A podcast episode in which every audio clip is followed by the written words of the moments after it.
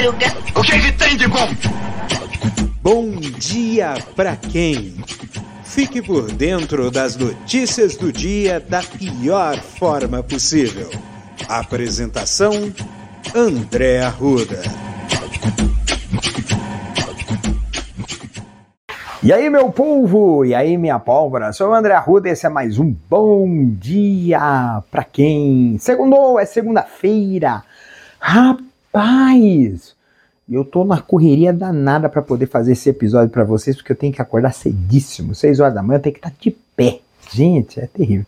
Porque as agências vão abrir mais cedo outra vez, e dessa vez vão abrir, vão fechar mais cedo ainda. Se eu não me engano, as agências vão abrir às 8 e vão fechar ao meio-dia, se eu não me engano, tá? Então, agências, a lógica é assim. É, isso horário de Brasília, então uh, estados com um hora, uma hora de atraso em relação ao horário de Brasília vão abrir às 7 e fechar às 11. E pessoal do Acre, acho que vai fechar às 6 e, fecha, e, e abrir às 6 e fechar às 10, né? São só quatro horas de expediente bancário, tudo por conta da seleção brasileira, que vai entrar a uma hora da tarde, horário de Brasília, tá? Vai jogar contra a Suíça, que jogo, né? O segundo jogo da seleção brasileira. Vamos ver se vai confirmar o favoritismo, porque o primeiro jogo do Brasil realmente encantou muita gente e assustou muita gente também. Né? Eu tava vendo os reacts dos torcedores de times adversários que ficaram impressionados com um gol sensacional do Richarlison. Eu falei da vitória do Brasil, mas não mencionei, né? O Richarlison, pro, pro pombo, né? É, que, nossa senhora, que partida muito boa. Teve um jogador, ex-jogador é, italiano, né? Que criticou, falou assim que ele não domina, que o Richardson domina a bola, não sei o que. Fio, o que, que o cara faz? Gol. Não precisa dominar. É só botar a bola para dentro. O atacante é para isso, né? Ele não precisa ficar dominando, fazendo firula, não sei o que. Tanto é que essa história de dominar e fazer firula, teve umas coisas, jogos aqui, que eu fiquei irritadíssimo, né? Porque tinham jogadores, tinham equipes que poderiam fazer boas partidas e, no entanto, é, foram decepcionantes. O Japão, né? Quer dizer, na verdade a gente vai falar isso em seguida, mas o, o que acontece assim é, é de cotovelo, cara. Faz dois, duas Copas do Mundo, cara. Acho que foi a, acho que a última vez que, que a Itália participou de uma Copa do Mundo foi em 2014, eu acho, não sei. Eu acho que sim. Parece que o, o Cautio, né, que é o, o, como é que a gente chama, como é que é chamado o, o futebol lá na, na, Itália, tá, tá com um período muito ruim, né? Mas aí você vai falar que, na verdade, você tem uma consequência também do envelhecimento, né? A Itália é um dos países da Europa que, que, que mais está envelhecendo e Menta está tá nascendo criança. Então a gente está tendo um gap, um gap muito, muito forte, né? De crescimento, são poucos jogadores jovens da Itália mesmo, então, então aí a gente, é, a Itália realmente está numa crise futebolística terrível. Mas não adianta ficar falando groselha do, dos outros caras. Pô, pô, não faz, não faz o menor sentido o que esse, essa crítica, até mesmo porque o o Richarlison está fazendo muito bem a sua função, faz muito bem a sua função lá na Inglaterra, lá no, no clube europeu, acho que é Tottenham. Não sei qual, eu acho que é Tottenham, né, que ele, que ele tá. Mas tá jogando bem, tá jogando bem. E agora vamos ver aí como é que vai ser sem Neymar e sem eu esqueci o outro nome do menino, Danilo, né? Sem o Danilo e sem o Neymar, né? Os dois estão contundidos. Na verdade, é consequência muito dessa questão do, do, do, do, do calendário europeu que foi exprimido né, para poder ter a Copa do ano, Copa do Mundo no fim do ano, e a gente percebe claramente que quando chega no, no, no, no, final das partidas, você vê muitas equipes europeias tropeçando na língua de tão cansados. Por quê? Porque já tiveram uma jornada futebolística muito, muito é, extenuante com aquela folga no meio do ano entre uma temporada e outra, mais encurtado. Então, então por ser fora desse padrão, né? Então o risco de lesão acaba sendo muito grande. Tanto é que tivemos baixas importantes, o Benzema na França, tem, é, tem jogador também, o Lukaku, né? Ele não participou da partida de estreia porque estava se recuperando de lesão. Então, então são, são, são, são exemplos aí de, de, de, de, que precisa fazer um bom trabalho. Mas assim, o Brasil tem o bom que assim, o Brasil tem jogadores jovens e o ataque, acho que uma das coisas que até o mesmo técnico Sérvio ficou surpreendido é, é realmente a intensidade do, do, do jogo brasileiro durante todo o período do tempo do jogo. Então, então aí tem méritos, a comissão técnica tem um pouco de méritos, mas aí vamos ver como é que vai ser a, a atuação da seleção brasileira, até porque a seleção uh, na Copa de 2018 foram quase os, do, os mesmos adversários uh, na, na fase de grupos. O Brasil enfrentou a Sérvia, ganhando por 2 a 0 e enfrentou a Suíça e empatou por 1 a 1. Só que são diferentes, são, são seleções, selecionados diferentes. É, só que tem um detalhe, né? Tem um jogador da Suíça que é novo, que é muito bom e que, que é, hoje é o jogador, principal jogador da equipe e que em 2018 só atuou poucos minutos contra o Brasil, né? Então vamos ver como é que vai ser o comportamento aí. Uh, tanto é que a, a lateral escolheram o um, não escolher um lateral de ofício, que é o que é o uh, o Daniel Alves, né? Colocou-se o outro rapaz que é improvisado, né? Por causa que é justamente o lado em que falta o Danilo é o lado mais forte da Suíça. Então vamos ver como é que vai ser o comportamento do Brasil. Esperamos que o Brasil também passe, porque se passar vai se juntar há apenas uma seleção que conseguiu a eh, já garantiu a classificação para as oitavas de final na uh, segunda rodada. O único país que se garantiu nisso foi a França, né? A França ganhou a sua partida, né? E, e está classificado duas vitórias, né? Então, se quiçá pode se classificar como primeira do grupo, então então tá, tá bem, tá bem tranquila para a França, né? Uh, e aí os outros, os outros, as outras seleções, né? Por exemplo, a Arábia Saudita foi decepcionante, a Inglaterra foi decepcionante, empatou em 0 a 0 com os Estados Unidos na segunda rodada. Uh, a gente pensava, né, que, que, que a Arábia Saudita ia garantir a sua classificação na segunda rodada, mas Lewandowski não deixou. Né? O time de Lewandowski ganhou por 2 a 0 foi muito bom. Uh, foi muito bom para eles, né? Não para gente que a gente estava torcendo contra. e a Argentina, né? A Argentina conseguiu ter uma reação, venceu a, a sua partida, né? Com contra. Ai caramba, esqueci o nome da equipe. Uh, esse é o seu, seu compromisso 2 a 0 né? Então, a contra o México, né? Venceu o seu compromisso com 2 a 0 contra o México, né? É, não depende ainda de si para poder se classificar, né? É, quer dizer, na verdade, não, tá na boa, tá na boa. Com três pontos, aí ele pode ir a seis, né? Vai jogar contra. Uh, ah, vai jogar exatamente contra a Polônia, né? Que também está lutando pela sua classificação. E o, o México vai jogar contra o, o Arábia Saudita. E todo mundo está com praticamente, acho que todo mundo com, com três pontos, né? Não, acho que não, não três pontos não. Uh, quem está liderando é a Polônia com quatro, porque tem uma vitória e um empate. Argentina e Arábia Saudita com três pontos e a, e a, e e mesmo com um pontinho só, o a, México ainda tem chance de classificação. Tá? Então vamos lá, vamos ver como é que vai ser a terceira rodada que vai pegar fogo. É, ontem tivemos, acho que o jogo da Croácia, que ganhou, né?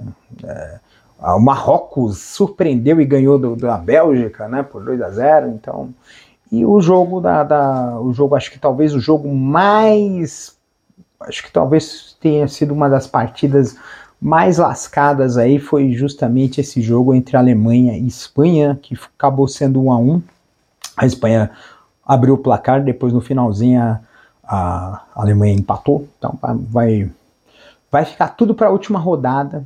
Quase todos esses grupos, olha, de nós estamos já com até hoje de manhã, né? Nós temos nós tínhamos quatro Uh, das oito, dos oito grupos, seis grupos já tiveram duas rodadas e apenas um teve definição de classificação imediata, só um. Então vamos ver os outros dois, que é o grupo do Brasil e o grupo da, da de Portugal, que eu também acho que também não vai ser decidido na, na, na primeira, na segunda rodada. Vamos ver como é que vai ser a situação do Brasil. Esperamos que saia do, dessa, dessa partida contra a Suíça vitorioso. Todo cuidado é pouco, mas tem que ser. Uh, mas se sair vitorioso, já garante a classificação, né? já fica mais tranquilo para o terceiro jogo contra Camarões. Seguindo aqui a canção, né? Já falamos de Copa do Mundo até demais, né? Agora vamos para o Brasil, né? Nós tivemos, você ter uma ideia, né? Eu sempre gravo na véspera para o dia seguinte e, e aconteceu de na sexta-feira ter ocorrido uma tragédia, né? É, no Espírito Santo, né? Um, um, jovem armado invadiu duas escolas, matou professores, matou alunos a tiros, né? O, o que se sabe é que o pai desse, desse adolescente é um policial militar, já publicou coisas do, do, do, já publicou em sua mídia social a capa do livro Minha Luta do Hitler, né? Então, então acho que eu e estão investigando se ele tem ligações com grupos neonazistas na internet. Ou pode ser que tenha não tenha sido tenha sido um lobo solitário, né? E e mas pode ter recebido algum tipo de influência aí dessas chans, né, desses grupos, é, desses chats, né, é, anônimos, né, que tem na internet e que há muita proliferação de grupos de extrema direita, de grupos neonazistas, né. E os dois estavam juntos, tem uma foto, né? Acho que falaram, vi que vi em algum lugar numa mídia social que tem uma foto dos dois, né? Juntos em uma das manifestações antidemocráticas, né? Então, realmente faz todo sentido, né? Uh, esse tipo de pensamento, né?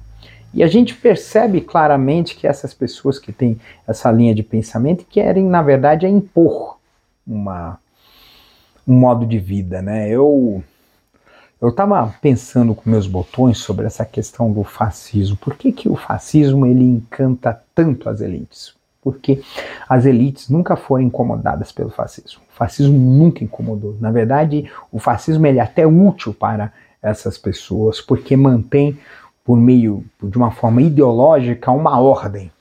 E essa ordem muitas vezes é imposta pelo próprio, pelas próprias elites que apoiam, né?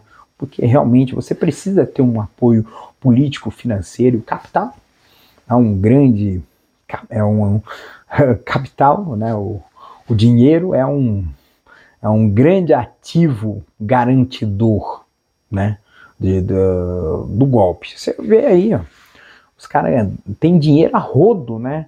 Inclusive teve ali uma denúncia de que caminhões que estavam estacionados lá no quartel lá eram de uma empresa que comprou esses caminhões por meio de financiamento do BNDES. Isso é escandaloso, né? Mas a gente entende que essa questão do, do, do, do desses, desses grupos né, neofascistas, elas têm uma, um, uma razão clara né, de, de, de, de fazer com que corações e mentes fiquem vinculados a um único líder, a uma única liderança, a um poder centralizado. E é, é lógico que as elites vão achar que isso é, é muito bom, né? Porque as pessoas, porque a gente sabe que nós estamos, vivemos sob uma ordem muito injusta, é uma injustiça total. E a gente olha, por exemplo, tava até uma colega minha mandou uma mensagem para mim a respeito do, do, da questão do, do, dos pretos e pardos, né, nesse país, né? Porque uh, ele, ela mandou para mim uma, uma reportagem sobre a luta antifascista na década de 70 durante a ditadura, né? E eu estava comentando com ela sobre essa questão porque o, o, essa luta antirracista, né, ela, ela é muito importante, mas ela foi muito ofuscada por uma questão cultural que foi imposta a todos nós, né? A gente é, foi imposto a nós uma visão bastante enviesada da história do Brasil. Eu sempre, até mesmo eu já contei, né? Até comentei com ela que a história do Brasil é contada pelos vencedores, pelos opressores e muitos dos detalhes importantes que comprovam essa opressão, que comprovam essa injustiça, são bastante omitidos. E isso casa com essa história do colorismo, da tal da, da falácia da democracia racial no Brasil, que é uma falácia, né? Porque a gente sabe muito bem que a grande maioria da população preta e parda e indígena desse país nunca teve acesso a nada por meio do Estado. O Estado nunca deu nenhum suporte, nunca tentou equilibrar essa balança. Porque os donos do capital são brancos, são ricos e que sempre tiveram tudo não, e, e, e aí é que a gente a gente percebe o porquê que eles têm tanto ódio de políticas de inclusão. Eles têm ódio de políticas de inclusão porque eles vão, eles acham que não deveria ter políticas de inclusão. É que nem aquela palhaçada, aquele candidato lá do, Partido Novo lá, que ele falava assim, que tem que ter cotas sociais. Cotas sociais é você simplesmente é, uh, colocar uma espécie de névoa. Você faz criar uma tirar um critério que é objetivo e transformar num critério subjetivo. Porque aí quando você torna isso subjetivo, você dilui. E aí você faz com que, por exemplo, pessoas que não deveriam merecer tal benefício acabem recebendo. Esse Auxílio Brasil está fazendo isso.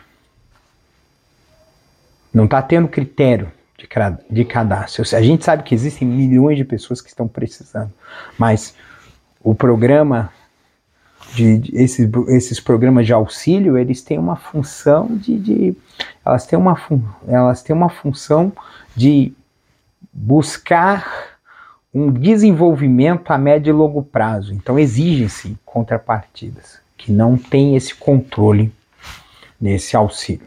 Lógico, é uma coisa eleitoreira. E por falar em governo, né, desgoverno, o ex-presidente em exercício, Bolsonaro, ele, olha só que legal, ele, ele participou de, um, de, um, de, um, de, uma, de uma cerimônia de, forma, de, de, de formatura, acho que da Academia das Agulhas Negras, sei lá o que é. Só sei que foi lá no quartel. Ele entrou mudo e saiu calado. Ficou quietinho, não falou nada, né? E é lógico, né? não é questão de, de, de, de, depressão. A gente sabe que tem muita coisa. Ele pode ficar muito tá deprimido, tá chateado por conta que perdeu a eleição, mas tem um detalhe que eu acho muito importante. A gente fala muito de semiótica, né? A semiótica que ele quer passar, de que realmente ele é vítima de um sistema injusto porque isso dá, lógico, esse silêncio, essa não essa essa essa, essa não atuação para é, para é, acabar com, esse, com essa agitação desses grupos bolsonaristas que ficam lá na porta do quartel. Essa, essa, essa omissão desse governo em relação a esses protestos, ela tem uma razão simples. E a semiótica de ele ficar calado, de ele dizer que está triste, não ter agendas, tudo isso corrobora, para isso. Ele faz isso propositalmente. Vocês lembram daquela história que ele, ele ia no, no restaurante uh, é, para no restaurante comer com, com o pessoal para dizer que era do povo, ir no boteco comer que era do povo, é, fazer lá as motocicletinhas dele, é, usar camisa de time, essas coisas.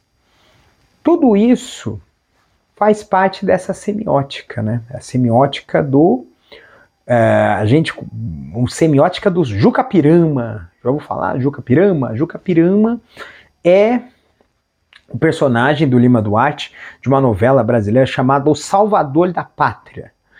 E, e ele fala sobre uma pessoa que era um caipira simples que subiu ao poder, né? Então, então subiu ao poder, se transformou num político, né? E aí tem todas as transformações ali, né? Toda a história ali. Mas tem um quê de, de, de isso mesmo. Fala assim, ó, eu sou uma pessoa do povo. Isso faz parte também da semiótica fascista, nazi-fascista, de você uh, fazer com que essa pessoa ela seja legitimada como um representante do povo, como um líder do povo. Isso faz parte da, da, da, da, da ideologia fascista, da ideologia nazista, né? E, e ele faz isso muito bem, né? Então, então é uma coisa que precisará ter aí essa, esse entendimento, que do contrário, cara, a gente vai correr o risco aí de manter essa ideologia e, e transformar esse, esse cara num símbolo. E isso ainda é um precedente perigoso. A gente precisa fazer com que o, o Bolsonaro saia da política pela porta dos fundos, né? e a família dele também. E a gente precisa que essa, que essa anistia, que inclusive tem votação, tem um deputado bolsonarista querendo colocar uma lei, né, um projeto de lei para anistiar os, os, os extremistas de, de direita que estão na porta do quartel. Aqui para você. Um país sério, essa lei deveria render cassação do teu mandato. Porque anistiar bandido, porque na boa, esse pessoal que está fazendo agitação, inclusive teve história em Mato Grosso de, de, de bolsonarista que, que atirou em, em caminhão, teve bolsonarista, inclusive, que impediu que bloqueou e impediu que um pai levasse o filho para fazer uma cirurgia no olho. O problema é que esse pai é bolsonarista também, mas é bom que o cara prove do próprio veneno para entender o tamanho da, da o tamanho do delírio que é esse movimento. E aí a gente precisa ficar muito atento a esses caras. Tem um, teve um cara lá que falou assim: não, vamos. Quem é atirador para poder ir lá na diplomação do Lula? Olha só. Isso é um dos elementos do fascismo, né? A eliminação do outro. O cara não faz parte desse padrão. A gente elimina. E tem muita coisa do militarismo. o pessoal dando risada, né? Eu, eu, vejo com uma certa preocupação, né? os caras, os, os tiozão, tudo marchando, né? Dentro do quartel.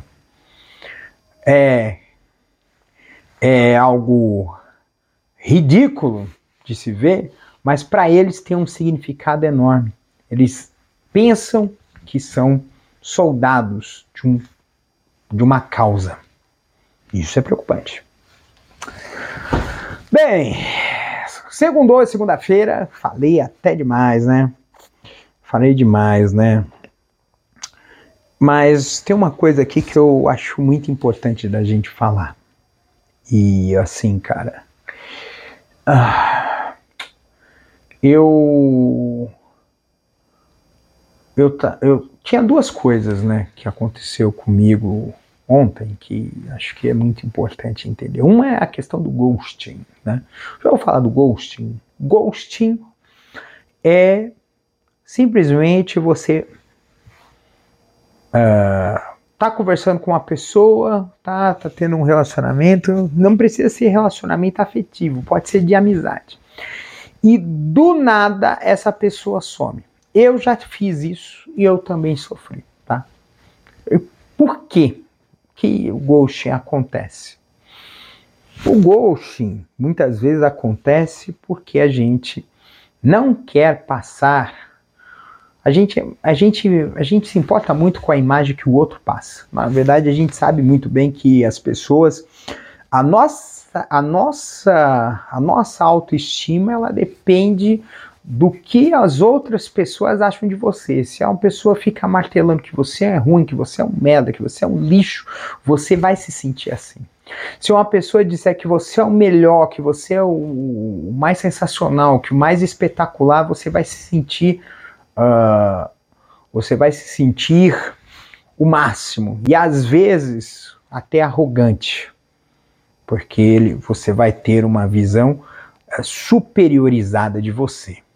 Ou inferiorizada de você quando você está numa situação de baixa autoestima. Isso, é difícil você ter o, o uma visão real de você, porque a visão real de você depende do outro? E a gente fica tão preocupado com a impressão que você quer passar que você simplesmente prefere não dizer nada a dizer a verdade.